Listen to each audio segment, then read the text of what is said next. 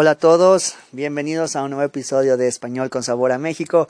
Yo soy Pepe Reina y antes de comenzar con el tema del día de hoy, quiero agradecer a nuestro nuevo suscriptor de Patreon, Raidi. Muchas gracias por haberte suscrito y ser parte de esta comunidad de aprendizaje de español. Ah, y bueno, bueno, tengo que decir que he estado un poco desaparecido del podcast y con el material que ya estoy al corriente en Patreon. Lo que pasa es que, para los que no son mis alumnos, estoy preparando un examen de italiano para ser maestro también. Esta semana he tenido bastante trabajo con esto y no me he dado la tarea realmente de sentarme a preparar correctamente el episodio de la semana. Es por eso que he estado un poco desaparecido, pero bueno, ya por suerte el examen es este viernes en la mañana, ya quedará resuelto eso por fin y tendré más tiempo para dedicarme a, a este podcast que de hecho, hablando del examen de italiano, de esta certificación de idioma, fue que se me ocurrió la idea, pues, de hablar de los pros y los contras de tomar una certificación, porque, pues, muchas personas podrían preguntarse, ¿debo hacerlo? ¿No debo hacerlo? ¿Para qué me sirve? ¿Para qué lo quiero? Y, pues, el día de hoy les voy a contar para qué es una certificación, cuál es lo bueno de tener una certificación, cuáles son las cosas malas de hacerlo y algunas pequeñas recomendaciones. Entonces, vamos a hablar sobre esto. Una de las cosas que más les puede servir al momento de tener una certificación es tener una noción de en dónde están en su camino de aprendizaje del español. Hay muchas personas que nada más quieren aprender eh, un idioma en general, solamente para poder hablar con alguien, pero podrán decir, ¿qué nivel tengo? ¿Cómo voy a saberlo? ¿Soy una A1? ¿Soy una A2? Hablando de la referencia del marco común europeo. Y pues una certificación ayuda mucho para saber tu nivel es este. Tienes tanto conocimiento del idioma hasta aquí. Y pues es una referencia para seguir continuando nuestro aprendizaje. Es una buena idea para saber estoy fallando en esas habilidades o soy bastante bueno en estas habilidades, quizás motivarnos a seguir aprendiendo o quizás reflexionar qué estamos haciendo que no nos permite llegar al nivel que estamos buscando. Así que es una buena forma de darnos cuenta de en dónde estamos parados y cuánto nos falta para llegar a nuestra meta o si bien ya alcanzamos esta meta. Ahora, hay muchas universidades, si su interés es estudiar, para los que nos escuchan jóvenes, su interés es estudiar en una universidad extranjera, muchas universidades piden ya sea un nivel B1, un nivel B2 o un nivel C1, dependiendo del área en la que van a estudiar. Normalmente para universidades que son carreras sobre idiomas, traducción, interpretación, piden más un C1 del idioma demostrado en una certificación. Otras carreras, por ejemplo, ingenierías, eh, licenciaturas como en química, más de ciencias, podrán pedir un B1 o un B2 dependiendo de, del área y del, y del país. Y bueno, la certificación es la mejor forma de demostrar que tienes el nivel necesario para enviar tus papeles a la universidad. De igual manera, el trabajo es un perfecto añadido a un currículum a la hora de pedir un trabajo. Em, sobre todo, bueno, para países latinoamericanos que buscan algún trabajo en el extranjero, siempre piden inglés, pero si se busca también emigrar quizás a un país francófono o italiano, pues, eh, quizás pues una certificación de idioma serviría bastante para demostrar que lo conocen y es un buen añadido, como les decía, para el currículum. Otra de las cosas para la que nos puede servir una certificación es para conocer nuestras debilidades en el idioma que estamos estudiando.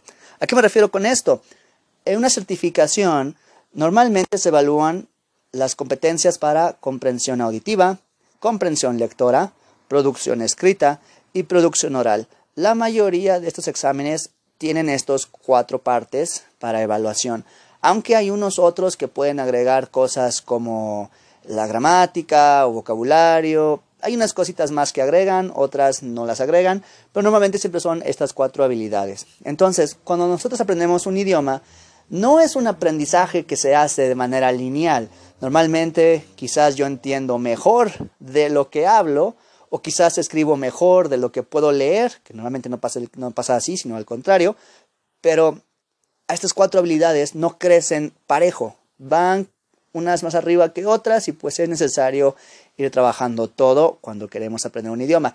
Si nosotros tomamos una certificación, los resultados se miden por cada una de estas habilidades. Entonces podríamos darnos cuenta que también escuchamos, que también escribimos, que también leemos y que también nos expresamos en el idioma que estamos estudiando. Y de esta manera sabremos qué debemos trabajar más y qué podemos dejar un poquito de lado, digo, no, no eternamente y no olvidar completamente, pero enfocarnos en una habilidad diferente para poder mejorar nuestro idioma en general. Ahora, si le damos el valor necesario a la certificación, esto puede ser una motivación para seguir estudiando y aprendiendo. ¿Por qué? Porque vamos a decir que tenemos la certificación en dos meses. Nos vamos a preparar, evidentemente, para esta certificación. Y por ende vamos a aprender más vocabulario, vamos a practicar más nuestra gramática, vamos a seguir usando las cosas que conocemos e intentando pulir los errores que tengamos. Probablemente con la ayuda de algún maestro o algún asesor que nos diga qué cosas debemos trabajar, pero es una buena motivación para avanzar, tener un pequeño sprint en nuestro aprendizaje, vamos a decir, antes de tomar la certificación, que de igual manera, si tomamos una certificación y tenemos un resultado que quizás no es el que esperábamos, bueno, nos podríamos motivar para la próxima fecha del examen, prepararnos aún mejor y estudiar un poco más para alcanzar el nivel que queremos. Puede ser una buena motivación si, si es demasiado resiliente con estas situaciones, o quizás si ya alcanzamos el nivel que estamos buscando, pues tener un pequeño respiro, porque no todo es estudiar, y después continuar practicando y mejorando nuestro idioma. Pero es una motivación, evidentemente.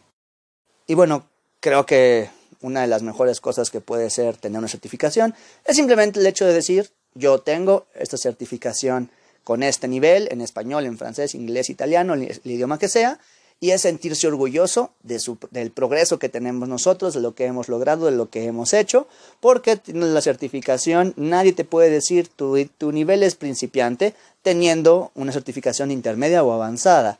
Entonces, simplemente también es una manera de decir, lo logré, estoy orgulloso de mis acciones y poder presumir y decir, yo tengo esta certificación en este nivel y la hice en este año. Creo que es lo mejor que podría eh, hacerse también con una certificación. Si no tienes pensado estudiar, si no tienes pensado trabajar en el extranjero, simplemente demostrar que lo lograste y conocer en qué nivel estás parado exactamente. Ahora, estas, estas, perdón, estas cosas que les estoy mencionando son los puntos buenos de tener una certificación, pero pues evidentemente y obviamente también hay cosas malas que quizás pues sí son un poquito molestas probablemente con una certificación. Y se las voy a mencionar también, no está de más. Y lo primero que me brinca más con las certificaciones que he hecho es que no son nada baratas realmente. Una certificación es, es cara, se debe pagar una cantidad considerable para tomar la prueba y esto obliga a que te preocupes un poquito si realmente la quieres hacer o no y si realmente tienes el nivel y vas a conseguir la certificación o no, porque pues cada nivel aumenta su precio dependiendo de los idiomas y pues si no lo consigues no tienes certificación y simplemente pagaste sin conseguir nada. Entonces eso es algo importante a considerar. Ahora, los exámenes de certificación se hacen en lugares especiales, en momentos especiales. Cada certificación de cada idioma tiene un lugar donde se debe de hacer en una escuela especializada, ya sea nuevamente por las embajadas o los gobiernos de cada país que designan los lugares donde se harán las certificaciones y esto obliga a que no haya exámenes diario. Normalmente tienes que entrar a buscar las fechas del examen que quieres hacer y conocer los lugares donde se va a realizar dicha eh, certificación, lo que obliga a que estés buscando bastante en Internet cuál examen tomar, dónde tomarlo y a qué hora se va a tomar. Lo que me lleva al siguiente punto de cosas no muy buenas. Hablando de exámenes de idioma, hay demasiadas, demasiadas certificaciones para un mismo idioma, lo que probablemente causa confusión a la hora de decidir qué examen tomar. Porque, por ejemplo, en mi experiencia ahora del italiano, me encontré que mínimo hay tres conocidas, más otras no tanto. Y yo me preguntaba, cuál debo tomar según mis objetivos, porque pues depende de la certificación. Unas están más enfocadas a querer inmigrar, otras están más enfocadas a querer estudiar, otras están más enfocadas a querer enseñar, depende un poquito. Así también como la sociedad o la institución que avala dicho examen. Entonces, si vas a presentar un examen de idioma, asegúrate de revisar que el examen que estás haciendo funciona para los propósitos que tienes porque pues no todos son para lo mismo. Y dependiendo de esto, pues hay diferentes fechas para realizarlo, diferentes costos y diferentes lugares. Y dependiendo de qué tan famoso es el idioma o qué tan conocido es el idioma en tu ciudad o en tu país, vas a encontrar más o menos lugares para hacerlo. En mi caso, por ejemplo, para el examen de italiano, eh, solamente hay tres ciudades en todo el país donde se hace este examen que voy a tomar el próximo viernes o al menos son las tres ciudades que yo encontré y no está en mi ciudad, eh, por desgracia. Así que un punto malo, de hecho, que se añade a esta lista es que si la certificación no está en el lugar donde tú quieres, pues habrá que viajar por un par de días y esto implica pues un gasto extra a lo que ya pagaste para tomar el examen. Y ya finalmente, de, finalmente, de las cosas malas de tomar un examen, es simplemente la duración. Ah, hay que poner atención en em, cuánto tiempo dura la certificación que vas a tomar. Hay unas que duran uno o dos años y hay otras que son permanentes. Eh, pon atención también si lo que buscas es tener la certificación por mucho tiempo, eh, pues la duración del examen y también que no sea eh, para una cosa específica. Y bueno, Habiendo hablado entonces de las cosas positivas y las cosas negativas que hay sobre las certificaciones de idiomas, voy a dar algunas recomendaciones solo en caso de que quieran tomar alguna certificación y que estén pensando en hacerlo. Eh, lo primero que puedo recomendar yo es practicar con un modelo de examen. A mi punto de vista, no vale la pena tomar un curso de preparación como tal para un examen de idioma, porque los exámenes de idioma no se equivocan en medir el nivel. Si tú tienes un nivel B1 y te inscribes a un nivel B2 y después te inscribes a un curso de preparación para un nivel B2, en dos, tres meses no vas a alcanzar el nivel B2. Sí podrías estudiarlo y mejorar tu idioma, pero no vas a crecer tan rápido en tan poco tiempo. Mi recomendación simplemente es, en el examen que te hayas inscrito, busca modelos de ese examen para que vayas preparado y conozcas los ejercicios que te van a dar, cómo van a ser y que no tengas sorpresas el día del examen. entonces, más que nada, mi recomendación es eso. Practica con modelos y es fácil encontrarlos en, Internet. Perdón. Hay varias eh, fechas disponibles. Me refiero a que el examen modelo 2020, 2018, 2015, y los puedes usar para practicar.